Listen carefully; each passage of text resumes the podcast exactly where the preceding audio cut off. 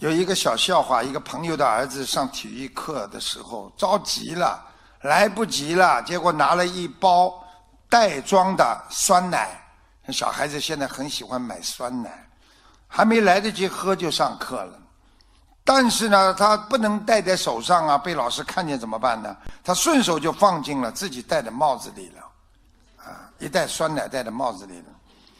他上课呢还不老实，没想到第一节课呢是体育，体育老师看他呢啊，一个是迟到，第二个呢叫他做了几个动作他都没做好，老师一时动怒，在他脑袋上拍了一巴掌，顿时酸奶顺着脑袋流下来了，那个场面老师当时吓得手都哆嗦了，啊，这个。笑话告诉大家，偶然发生的事情和平时一贯的习惯有关系。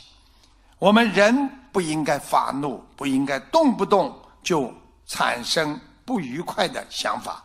所以，一个人不经常发怒，他就不会产生恐惧心理。所以，学佛人要远离恐怖，无恐怖故。